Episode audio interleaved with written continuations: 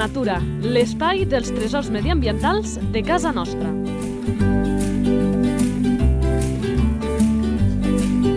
Un espai conduït per Francesc Balanyà.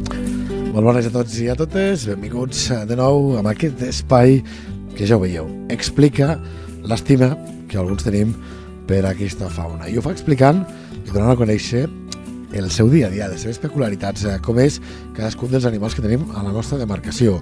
I d'això, el que més se n'encarrega, perquè aquí participa molta gent, però el que més és en Marc Calvo, aquest pintor de fauna salvatge, naturalista autodidacta. Hola, bones. Gràcies per l'idó de pintor.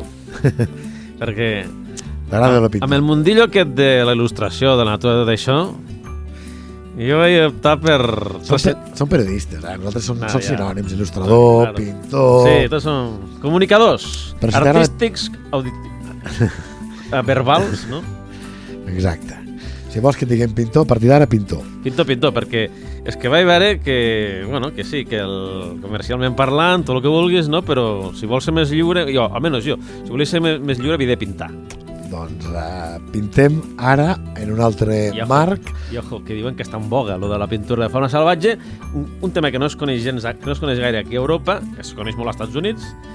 Hi ha un naturalista aquí reconegut que diu que està en boga, diu m'és igual, i resulta que la gent comença a mirar bé, perquè vaig ficar la- amb la fira d'art de, de l'hivern aquest de Nadal amb els de Ponent, la gent, mira, està, ho està descobrint.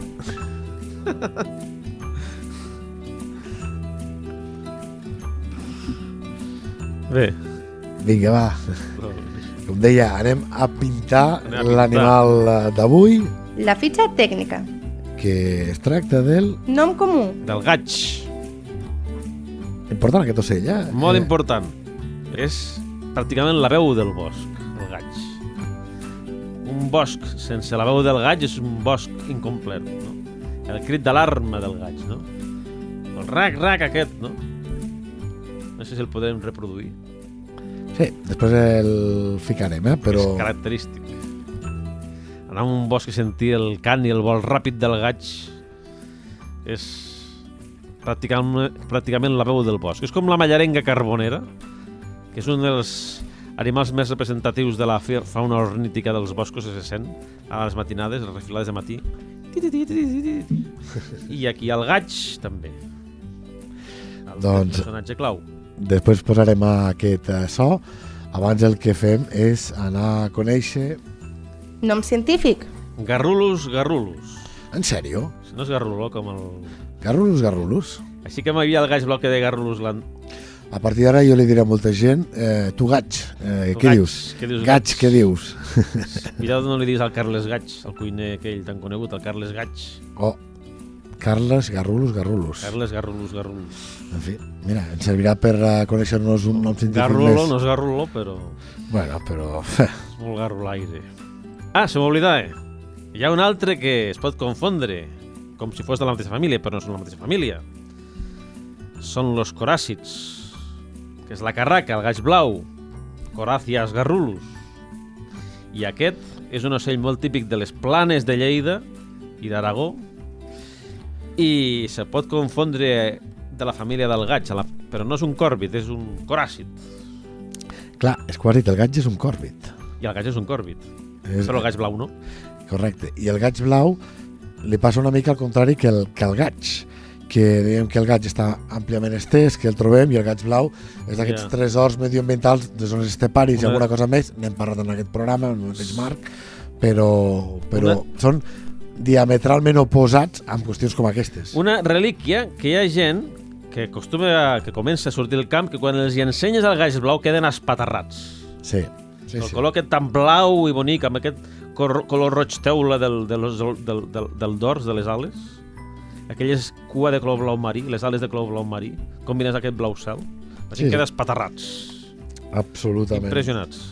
D'acord.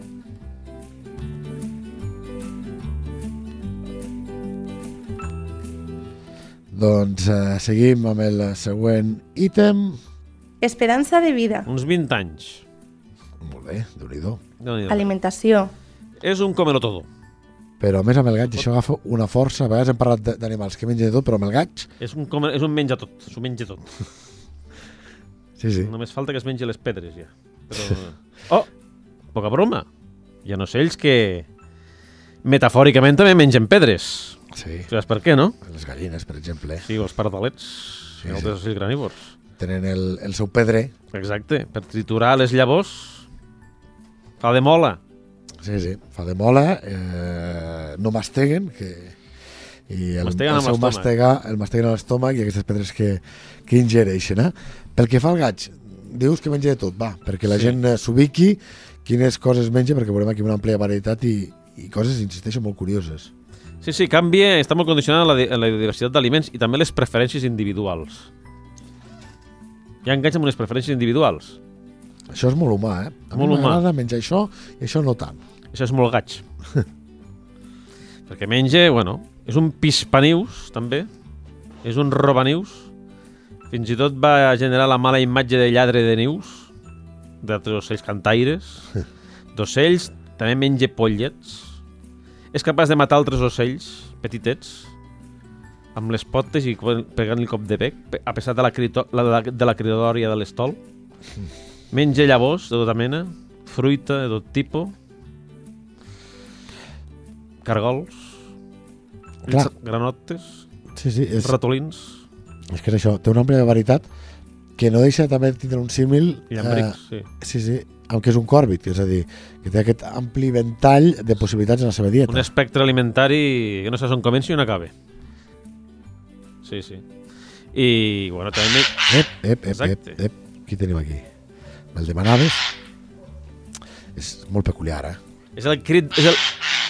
A veure, no sé si és un ocell que crida o és el mateix bosc que crida. Què crida, el bosc o l'ocell? Correcte. Sí, És l'ocell o el bosc? Ah. Tu vas d'excursió i sents...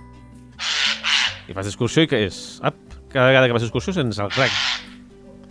El crit d'alarma del gaig. Sí, sí. Eh, a més és que és això, és contundent, ho deixem de fons eh, i, i és d'aquestos que és fàcil d'identificar. I està bé, jo sé que molta gent això de conèixer els sons dels, dels ocells fa certa mandra, és complicat, però n'hi ha alguns que són molt peculiars, aquest n'és un, Molt característic, sí. i quan tu veus també que es tracta d'un ocell bonic, que li fiquis la fotografia, eh, et fa més gràcia segurament fer natura, no? Un als boscos.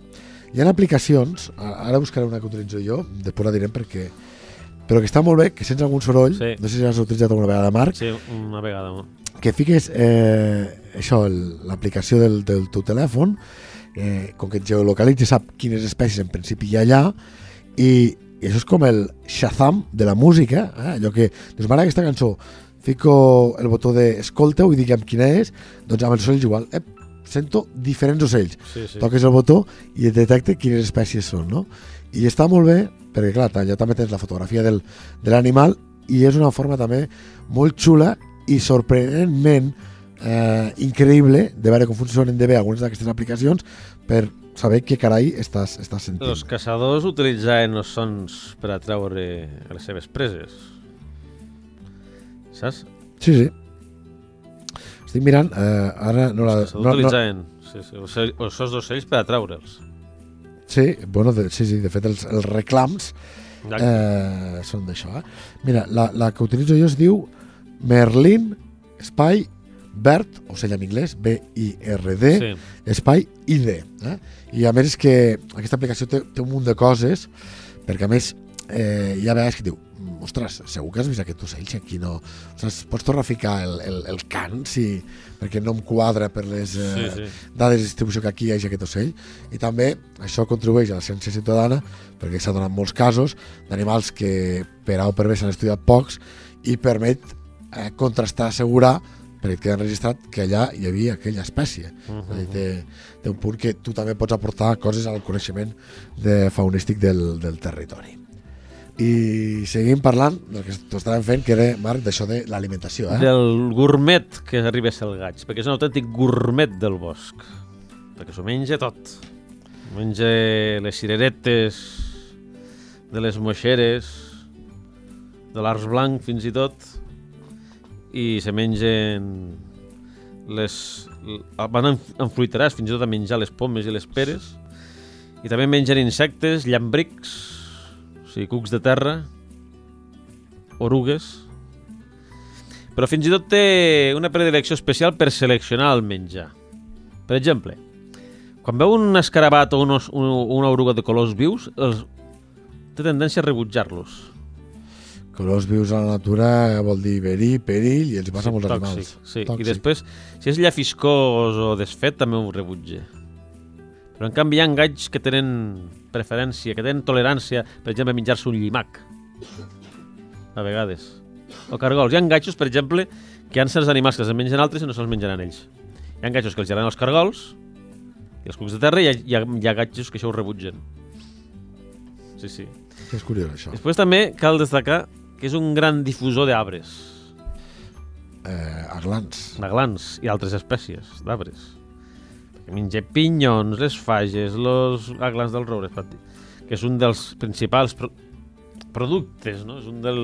Però de fet les enterra Sí, i, eh, i com li passa a l'esquirol, que vol fer una mica de despensa per eh, temps d'escassedat, sí. després no, No se'n no recorda. se'n recorda i d'aquí un nou roure. Sí, sí, un nou pi. I, i amague, bueno, pot amagar fins a 12 quilos de menjar de fruit sec. 12 quilos. 12 quilos de menjar fruit sec per tot l'any. sí, sí. Per tant, recordar-se de ser puestos per donar amagat el, el menjar. I, bueno, i, i a més també es, se fan la punyeta els uns amb, amb els altres.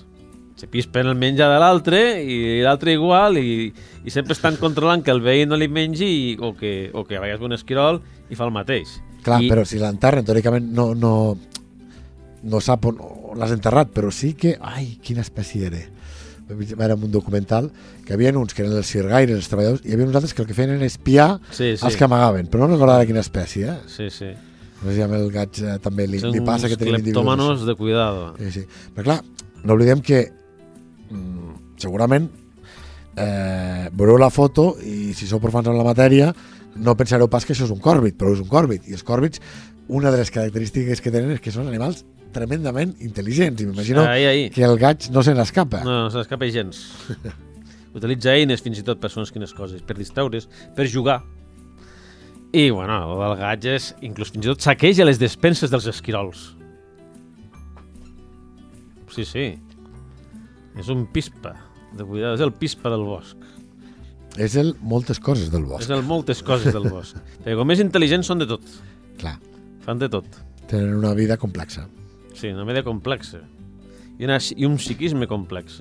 Clar, estem parlant tota l'estona del de gaig al bosc, és, ara ho dèiem, moltes coses, és això, és això altre.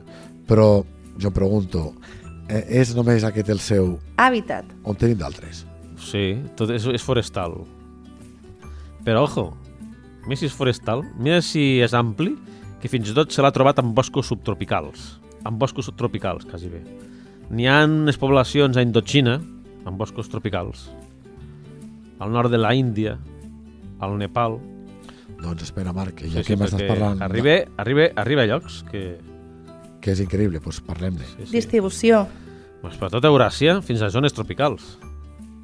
I al nord de l'Àfrica, i amb algunes illes també, mediterrànies, fins al punt en què s'han descrit com, com a mínim una dotzena de formes geogràfiques diferents de gaig. Sí, sí. És, és, és espectacular. Sí, sí, és, ja us hem dit a l'inici d'aquests animals que us sorprendrà, no és dels animals que parlem habitualment i que entenc que el gran públic desconeix. N'hi ha un que té una coloració radicalment diferent de la clàssica coloració del gaig, que és pràcticament blanc.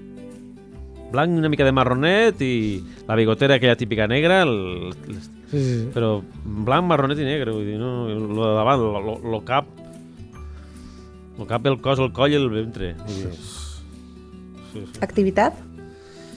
Clar, hem parlat ja de moltes coses, eh, d'aquesta activitat Sí. sí. del, del gaig, perquè els temes ho, ho portaven, no sé si cal apuntar-ne més. Bueno, que de la manera com amague los aglans, les, fa- les fages, les avellanes i tot això, i, i, i, i, i, le, i les anous, no? Les fot firmament amb escletxes de les roques, per exemple, no solament sota terra, i entre, a vegades, amb forats d'arbres vells, i fins i tot també Sí, hasta... se l'ha vist fins i tot prop d'edificacions amagant-los en muros de pedra i coses així. Sí, sí. Ja quasi que, queda acreditat que quan tenim un animal que és versàtil en alguna cosa ho acaba sent amb quasi tot, eh?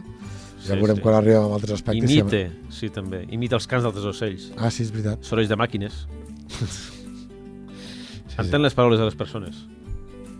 Com, com? Entén les paraules de les persones. Imite també la veu de les persones, a vegades, fins i tot.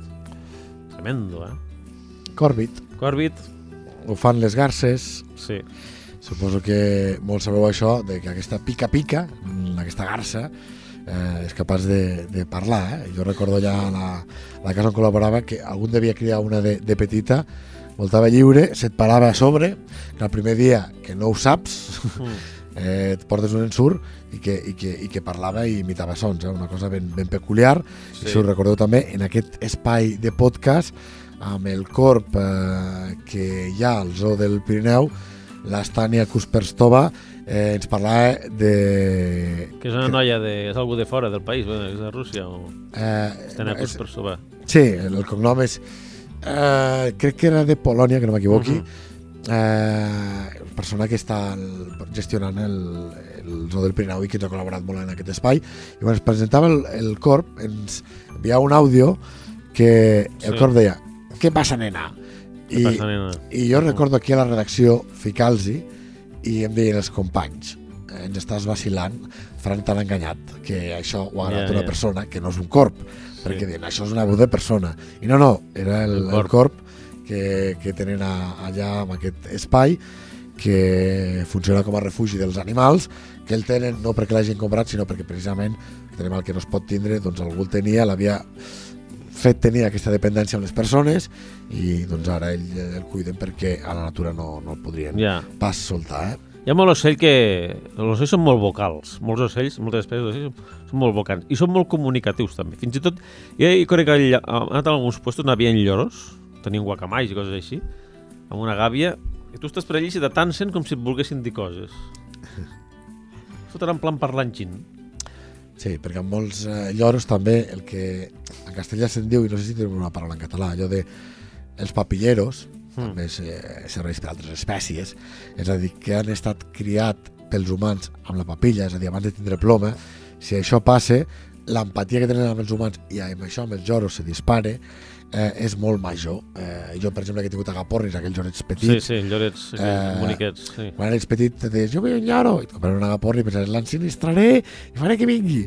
Eh, no, un animal que és ferèstec eh, sempre ho serà i aquesta proximitat amb, amb les persones és molt difícil que Home, canvi. espera't, que jo vaig anar al zoo de Barcelona amb unes llorets i tot venien cap a mi com si em volguessin dir alguna cosa. I no era l'únic. Clar, S'acostumen a la Pot, gent. potser en les cotorres argentines també. No, no, de tot, hi havia tot. Cacatubes, periquitos, guacamayos, no estan barrejats, però hi havia allòs que convivien alguns i, i venien tots cap. I, i jo m'he trobat amb aquesta cotorra argentina que també, eh, algunes que vivien lliures per la zona de Lleida, doncs se'ns paraven, havia hagut alguna criada a mà, havien criat Sí, sí, sí. eh, se'ns en paraven dos o tres, però quan van criar aquestes, les filles, clar, van estar criades a la natura, se'ns apropaven molt, però sempre a una certa distància Sí. prudencial, però quan veien que la seva mare li donaves de menjar, l'alimentaves, i, i elles era com, me vull apropar i no m'apropa, i anàvem tantejant a apropar-se i tal, com al final aconseguíem que feia allò d'estirar-se molt lluny, jo estirava molt el braç, dir, que Ja. se sentia amb certa seguretat, i t'agafaven el menjar i marxaven disparats, no? Sí. Clar, són casuístiques molt, molt Sí, diferents. bueno, és molt divers la- l'explicació, perquè, bueno, els de Barcelona el que passa és que s'acostumen a la gent. I clar, Clar. d'alguna manera... Alguna... No, i el que volia dir és que potser hi ha algun individu com aquests més propers o que ha estat criat a mà amb és que allí era, allí era tot, el, tot el personal. Sí, sí. Curiós. Vinga, va, que anem a... Tornem a, dels Sí. lloros al gaig. El gaig. A d'anem la psicologia del gaig. Psicologia del gaig? Psicologia del gaig. Doncs explica'm. Home, pues com amb el lloro, que quan se'l quan se'l cuide, pues, coneix a les persones i, Ah, sí? i té el costum d'amagar objectes brillants com les garces i els corps d'amagar estilogràfiques, les claus, algun rellotge sí, coses brillants, té la mania d'agafar-les i amagar-les. Doncs pues mira, així repartim culpes perquè tothom deia segur que la garça m'ha fotut l'anell que tenia anell, aquí sí. a, a la finestra. Eh, Pot ser el gaig. Tu tens joies i Pot pedres precioses com té, eh? Te farà, te vin- te vindrà amb l'antifàs i la bossa i au, Pot valer la pena si s'estrena algun. la màgia, màgia, quan desapareix tot. Activitat? És un ocell diurn. Que roman molt bé, molt, molt esquiu i, i poc visible durant el període de cria. Però fora d'aquest període és un ocell bastant sorollós, bastant escandalós. Ho he pogut comprovar. Sí, amb el seu reclam i crit d'alarma tan característic, encara que molts ocells forestals tenen una conducta tímida i fonedissa dins de la- dins de l'espessor del bosc i saltant de arbre en arbre, no? Els seus hàbits són poc sociables i es mou normalment en petits grups familiars. Tu t'has fixat, fixat, fixat que hi ha grups de gats? Crec que mai he vist un gaig. Com que mai has vist un gaig? Sí, sí, no, crec que no l'he vist mai. No te'n riguis de mi, Marc. No, però bueno, el gaig és el típic Sí, sí, però no l'he vist. i es veu, es veu en grups. Va de arbre en arbre, Estàs a punt de dir-t'ho abans, però dic, se'n riurà de mi. van al terra a menjar al terra i després se'n van als arbres i van en grupets. Grupets familiars. Pues no, no, crec que no. Sí, sí. I, i és estranya, per el que dèiem, però... sí. I durant la tardor és molt... És molt actiu a l'hora de buscar menjar. A la, a la, a la tardor. Suposo que a la tardor, com passa a altres espècies, els esquirols, en fi, la comparativa, accentuen la seva recerca de menjar perquè han de, u, alimentar-se en un moment que hi ha menys aliment i a més fer despensa, és a dir, se'ls acumula la feina. Sí.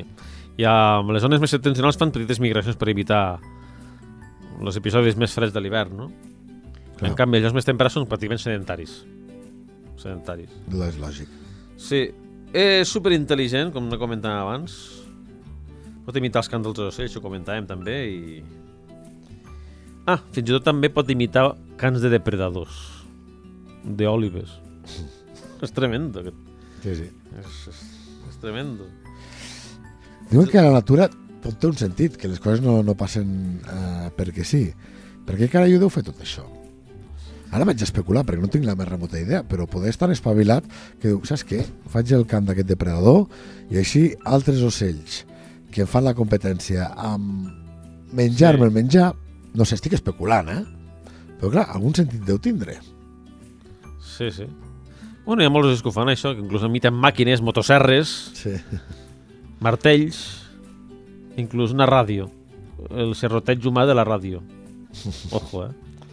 Sí, sí. Havia, jo, havia un ocell que es diu el gall, l'ocell lira, que és el- l'ocell més vocal que es té. Sí.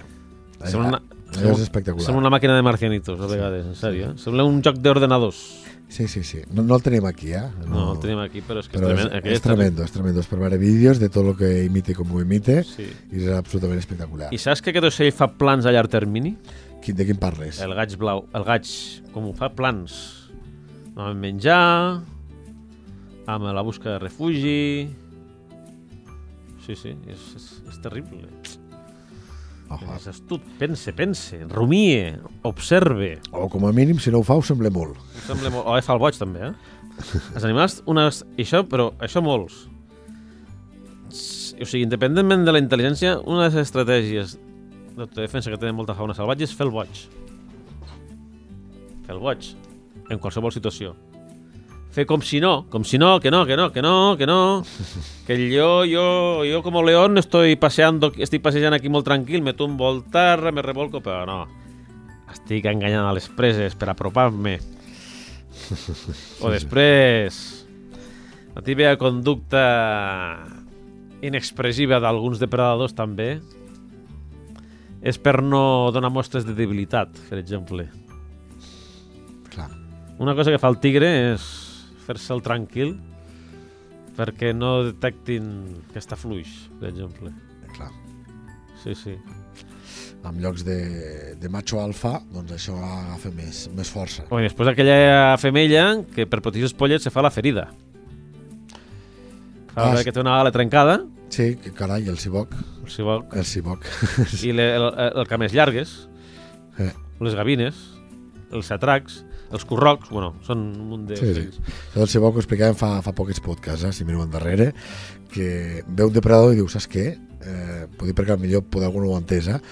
Com que veig que el depredador se, me pot detectar el niu, me faig com que estic ferit, perquè sabeu que molts depredadors perquè caçar no li és fàcil a cap depredador, sinó és un dispendi d'energia i moltes vegades seleccionen les preses que poden, eh, que creuen que tenen possibilitats d'aconseguir, es fa el ferit perquè el segueixin i el ciboc doncs, se l'emporta eh, aquell depredador el fa anar fins a algun lloc que no que, que fugi doncs, d'aquest niu que pot detectar el depredador. Jo me'n recordo que tenia un gos abans, com feia algo jo que no li agradava, o sigui, quan- sobretot, quan es ficava a escoltar música allà al menjador, que ja estava descansant per allí, se m'atansava i començava a fer rumacos cada vegada que ficava una cinta de caset o un CD se ficava a fer rumacos i em volia distreure que no escoltés allò. I dic, per què sempre que faig això comença a fer rumacos? Me'n vaig donar compte.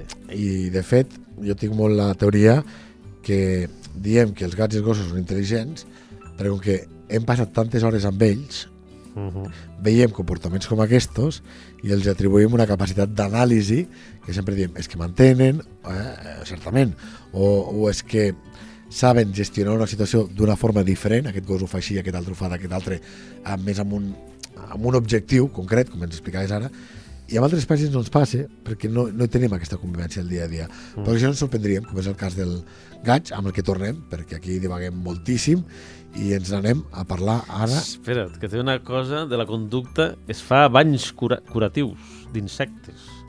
banys d'insectes. Sí, de formigues. Com, com d'insectes? De...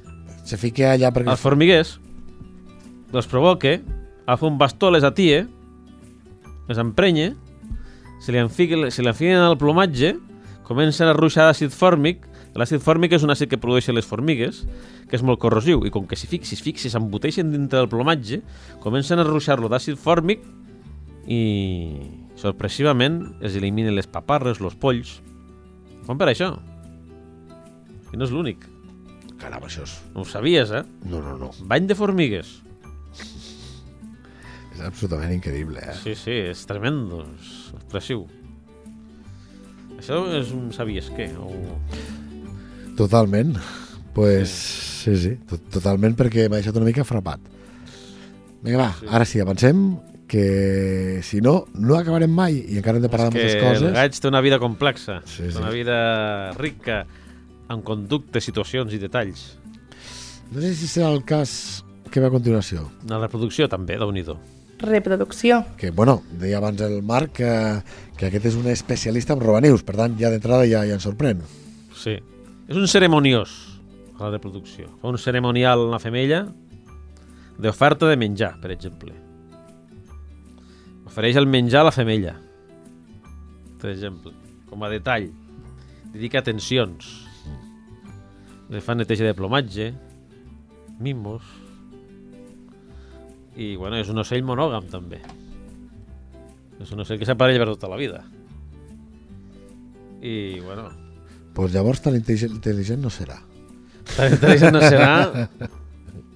Ja, però és que salten, és que van Sí, de salto de mata sí. per disfrutar, no és per, no és per, és pel tema instintiu, no pel tema emocional. O sigui, si fiquessin en funció el tema emocional ja seria una altra cosa. sí, pues bueno. Pues es poden reunir, digues, No, no, digues, digues, digues tu, Marc. es fan com a persecucions també, quan no tenen parella es, fan, es reuneixen ocells i comencen a perseguir entre ells. 30, 40 exemplars allí i bueno, això ho fan sobretot al mes de març, a la primavera, al mes de març, abril o fins al juny, segons de latitud, no? Mhm. I bueno, i els que, els que ja tenen parella no, no s'hi fiquen amb aquestes històries. Bueno, m'agradaria veure-ho. Sí, en, se fan persecucions. són tan espavilats que potser no ens en donem compte. Però m'agradaria veure-ho. Bueno, cada, cada, cada animal té la seva personalitat, no? Com a les persones, no? Sí, sí. I, bueno, Hi ha aquest moment de seduir la femella, sí, també per, a través de vocalitzacions, fan diferents vocalitzacions per atraure l'atenció de la femella. una mica el que dèiem abans, eh? és a dir, no, no només en moltes espècies veiem que una cosa la fa d'una determinada manera o que menja un determinat aliment, doncs amb aquests animals complexos que els dic jo, doncs eh, veiem possibilitats múltiples. I unes coses que fan és perseguir a la femella, fent persecucions per després acabar en còpula. També. Una noche de locura. Locura, locura. Sí, sí, sí, sí. I bueno, és... I un cop passa això, s'estableix la, la parella o hi ha la, la, la còpula, Què passa? Què passa amb el niu, per Eh, exemple? Suposo que ha d'haver tipus de còpula, perquè tu t'has fixat que amb el picot, mm, amb els picots, la femella a vegades per provocar el mascle copula el mascle? T'ho vaig dir. Van comentar que la ràdio. Ah, sí, sí, sí. Sí, sí. Amb el ho vas dir. Sí, a vegades hi ha Garça còpules... És com les mossegades aquestes de les excursions que són seques. Pues ha còpules sense anar molt lluny. Sí, sí, sí, exacte. I, bueno, com els pardals. Clar, però em deies a l'inici que són robanius, però sempre No sempre. o, o també se'l o se'l fan? No, aquests fan el, fan el niu, fan el niu. Aquests sí que el construeixen activament. I participa tant el mascle com la femella. Si no recordo malament. És... Una aposta, més o menys, de... Sí, la selecció... també seleccionen molt el lloc per fer el niu. I ho decideix el mascle i els llocs solen ser a la, a la part baixa de les copes dels arbres, no? I també en arbustos. De fins a alçades de, de un metre i mig a 8 metres, més o menys, no? Però també se'ls ha trobat a dalt de tot de les copes dels arbres fins a 30 metres. Polifacètic. Sí, sí. Busque que la fulla hagi sortit per ficar-lo camuflat entre el brancam i també li van molt bé les coníferes perquè allí està molt protegit amb les coníferes i bueno i, i, bueno, i de vegades també tenen preferència per tenen fe- preferències locals lligades a l'hàbitat o al, sí, a les, a les característiques del medi natural en algunes zones prefereixen, per exemple, construir el niu en formacions denses, sí, d'avet i de pícea i... o, per exemple, més rarament ho fan en roques, sempre quan hi hagi vegetació, també. I, bueno, també aprofiten, també poden aprofitar a vegades els nius d'a- d'altres espècies. Són aprofitats per altres ocells. Ah, bueno, no. El que passa és que els, els nius de gaig són aprofitats per altres espècies, més ben dit. M'havia equivocat. És, és, és al revés, o sigui, no és que ells aprofiten els nius, sinó és que els nius que ells fan aprofiten... Ah, són aprofitats per altres espècies. Sí, Vale, vale, exacte. Aquí està la... la confusió. pues bé, pues... Pues aquests nius que abandonen pues, aprofiten moltes espècies de rapinyaires, sobretot. Ra- Rapinyaires mitjans. vale. Sí, perquè l'envergadura dels gats No, ja, es deixa molt que desitjar en relació amb un aligot, per no exemple. s'hi ficarà un gran duc. Allà. No, no s'hi ficarà una àguila real tampoc. Tampoc. Sí. I bueno, la construcció del niu no, és fica uns palets verticals, després ho va rodejant de, de branquetes més petites, després ho va revestint amb, amb tiges, herbes, i després el cul ho fa amb materials més, més suaus, no? Amb plometes, pèls i... I després ho protegeix a fora amb, amb, escor amb trossos d'escorça. Ah, allò, quan compres un pis que mires que els acabats estiguin bé, doncs els acabats del gaig estan molt bé. Ho fa laboriós, ho fa laboriós. I, bueno, fa, fa una material així de, de desperdici, però ben aprofitat. I aïllat, eh? I, i, i força aïllant. No dubte pas d'un animal intel·ligent com és el gaig. Sí, sí. I ho fa con, sobretot fa el niu quan comencen a sortir les fulles, així que queda ben, ben protegit. Fica 4 o 7 ous i a vegades fins i tot 10. Fins i tot 10. I bueno, fica un ou cada 24 hores, comença a partir... I, i a més és que no incuba de seguida, incuba al cap de 3 o 4 ous. Comença a incubar. Al cap de 3 o 4 ous? Sí, no, no incuba la primera. I en que deu posar un ou cada dia? Sí, no sé. Bueno, No cada dia. I bueno, mentre es pon, és alimentada pel, pel mascle, no? I bueno, la incubació es duren dues setmanetes, o algo més, 16 17 dies, i els pollets pues, al niu durant... Estan al niu durant 20 i pico dies, 20-22 dies. El niu són, són alimentats pues, durant de, de 3 a 7 setmanes i de totes maneres, també les seves postes estan exposades a altres lladres, com esquirols, altres ocells, una una, aposta d'un animal una arrossellarda que va per allí, en ple bosc les serps, és un risc, sí. Sí, sí. serps també. I com surten del niu? Mm, bueno, pues al cap de 20 dies i estan alimentats durant unes quantes setmanes més. Pollets. Clar, parlaves de que anaven amb, amb grupets, eh, els polls s'acaben emancipant del tot dels pares, formen part d'a- d'aquest eh, Com en grupet. grups de joves, segurament. Mm. Formen en grups de joves. És quan fan les persecucions i tot això a la primavera, tot el tema. Les persecucions, les juergues, les juergues de bosc. Doncs si tenen juergues, m'imagino que tenen una bona... Salut de l'espècie. En un s'ho passa bé, és intel·ligent, el trobem a tants jocs. Sí. M'has de dir que la salut és bona de l'espècie. Pues, les poblacions de gaigs estan subjectes a variacions i fluctuacions de cícliques del menjar. Del menjar. En el passat diversos segles abans va ser molt perseguit i incentivat a la seva, la seva cacera acusat de buidar nius. Acusat, molt acusat de, de trencar nius, no? De destrossar nius. Clar, per això ho hem dit a, Espoliador abans, abans malament, perquè sí que tenia, és veritat, aquesta, aquesta etiqueta, però que quedi clar, eh? eh quan parlem d'aquest gaig o gaig euroasiàtic, que són aquests cognoms que els hi fiquen Sí. perquè ara tots els animals eh, resulta que han de tindre cognom, Mm. doncs eh, és un ocell que té risc mínim. Eh? Sí, a mínim, però en el passat va ser molt perseguit. Sí, Sobretot per protegir els faisans i les perdius. Perquè deien que menjaven molts, per, molt, molts ous i pollets de faisans i perdius. I bueno, hi va haver inclús extincions locals, no? Sí. Molt bé, anem Ara a... està en expansió, per la, degut al, l'expansió de bosc, del bosc. Sí, sí, sí. Bueno, clar, més zones forestals. Ho hem parlat també amb el centre forestal de, de Catalunya, que, clar, que aquest augmentar de forma àmplia l'espai de boscos i bosquins arreu del país doncs fa que algunes espècies en surtin més beneficiades que altres i una seria, per exemple, el cas d'aquest gaig. Anem amb... N'hem dit moltes, però no sé si el Marc en porta més. Curiositats. Curiositats. Clar, és que el gaig tot ell és una curiositat, Sí, tot ell és una curiositat vivent. però no sé Sí. si n'hi ha al- alguna altra. Bueno, el gaig són... Imiten... La imitació del gaig arriba fins a un punt que imiten hasta el lladruc de gossos. Hasta el lladruc d'un gos. Poden imitar el lladruc d'un gos. Sí. Imagina't pel bosc, la mare tranquil, sents això i dius, ostres, un gos, on està? sí. Aquest- Pot, anar, pot gastar una broma pesada. Sí, sí. sí, sí. Sí, sí. I, bueno...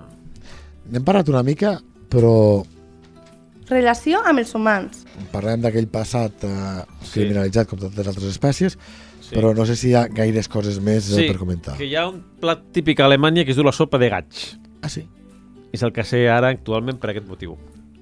Però avui en dia és el cas, eh? A Alemanya, sí. És una espècie cinètica destacable, preuada. I és famosa a Alemanya la sopa de gaig. I sobretot la fan a Baviera. Caram. Sí, sí. I... Clar, si té una envergadura mig metri. No, però es veu que, bueno, Sí, sí. com És- aquí quan mengen tort, Sí, sí, sí. sí. És... és més gros que el tort. Sí, sí. I, I també fer un paral·lelisme, no sé si seria també aquest s'inclou, però els famosos pajaritos fritos, ho he explicat altres vegades, la, jo recordo quan hem tingut converses amb, amb gent eh, que ara, perquè ens fiquem al, al casa, han començat a, a jubilar-se d'aquesta generació que van menjar els meus pares, els meus tiets, Mm. ho recordem amb deliri, els pajaritos fritos. Sí. Vull dir que... I la carn coses de, llang... ara- I la, i la carn de llangardaix, Sí, sí, i vull dir que... com ser blanca. Sí, sí, que són d'aquestes coses que, com que ara doncs, no, no es mengen, en el cas dels pajaritos fritos a més està, eh, estan Ja. protegits, Ja, ja. aquests eh, tipus d'ocells que formen aquest plat, perquè la gent deia que era una delícia. Eh? Per tant, no Sí. t'ha de sorprendre aquest cas del gaig a Alemanya. Exacte. Vinga, va, seguim. N'hem parlat un poquet d'aquest tema, no confonguem aquest gaig amb el gaig blau, i per això ens quedi clar de com és un i com és l'altre. Identificació a la natura. És un còrbit, això que quedi ben clar. De fet, Però la foto no us apareixerà un còrbit. No. Eh, La foto mental que tenim de còrbit no és pas la del gaig. és l'ocell negre, fosquet, grisenc o amb algo de blanc com la garça, o com gris negre com la gralla, o negre com la gralla i el corb, però no, el gaig blau és tot el contrari. És relativament colorit, Sí, roset, ataronjat, sí. amb una bigotera que li surt de, de la base del bec cap avall, amb unes plomes erectils de color negre, amb unes tonetes blanquetes a la front i a la gola, i les ales són negres i blanques, amb el carpó Sí, blanc, sí. I, la, i després té unes característiques taques blaves al, a les cobertores de les ales, rivetejades de blau marí. Sí, Fa molt boniquet, fa molt boniquet. molt bonic. I, bueno, i si com s'hagin a sumar les diferents normes geogràfiques, hi ha afegits. Sí, va, aquesta és la, la que ens ha explicat el Marc, que és la que tenim a, a casa nostra. I no sé si sobre aquest punt hi ha alguna cosa a comentar que sigui destacable, eh? Problemàtiques. Perquè quan parlem d'això, moltes vegades doncs, expliquem eh, algunes, però que són casuístiques que afecten a tots. No sé si alguna en té d'especificar. Sí, bueno, gaig. com tots els corbis, quan, pluri, quan, quan abunden molt el gaig els corps, pues, afecta les niuades d'altres espècies d'ocells, això està clar. Clar. Per això a vegades ve el senyor rapinyaire per controlar el senyor corp. Ve l'astor, ve el facó pelegrí, ve l'àguila quabarrada, Clar. ve el duc. El duc també menja molts corps. Per exemple. I l'astor, bueno, és un dels manjars... Ai, l'astor. El gaig blau és un dels manjars preferits de l'astor. Perquè l'astor és... És com dir... L'astor és com la contrapartida del gaig. Perquè tots viuen al mateix hàbitat, Sí. exactament, i l'astor és... L'astor, aquest rapinyaire És l'ideal pel gaig. d'ambients de bosc, Sí. que també us recomanem que escolteu el podcast que ens feia el, el Marc, perquè això també fa, li confereix unes peculiaritats úniques a l'hora de caçar i volar entre els arbres, eh, inclús allò d'anar corrent pel, pel terra enfaitant les, Sí. les preses, no pas els gats, però sí altres. Sí. Vull dir que és un animal ben peculiar que també, com tants altres, paga la pena d'escoltar. Com bé també el deu caçar, també en caça, i després també hi ha la, la Marta, també en captura de gaig. Sí, fins i tot el, un gat montés, un gat salvatge també... Salvatges també capturen gaig.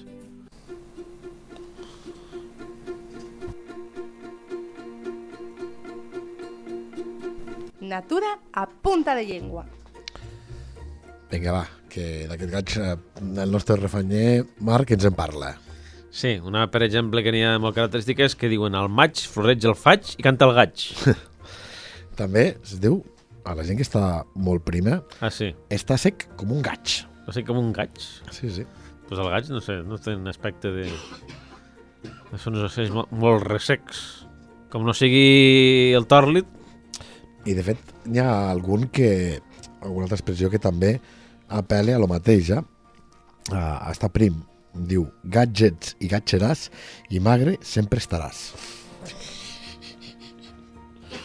Sí, i bé, sempre estaràs. Quan l'abril és florit, cada ocell fa el seu niu. Només el picot i el gaig ho fan al mes de maig. Clar.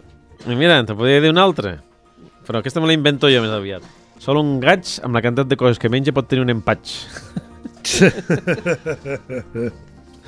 Aquesta m'ha agradat, i amb aquesta, Marc, amb aquest somriure, amb aquest menja- barrollito, sí, sí, Sí, sí, molt ben trobat. Sí, un gaig pot tenir un empatx amb el que, amb el que menja, no? Que segurament és la que més eh, s'apropa eh, a la realitat d'aquest ocell tan característic dels nostres boscos que ens ha explicat una vegada més en Marc Calvo. Marc, com sempre, Moltes moltes, gràcies. gràcies. i fins la propera. Fins aviat, i ben aviat us explicaré la vida i miracles de la fauna de les nostres contrades lleidatanes. Així bé, Marc. Vinga.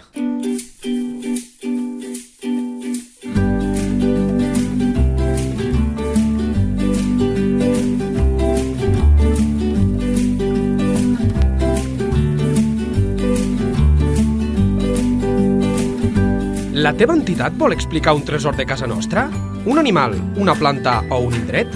Si és així, envia un correu a lleida24 arroba lleida24.cat.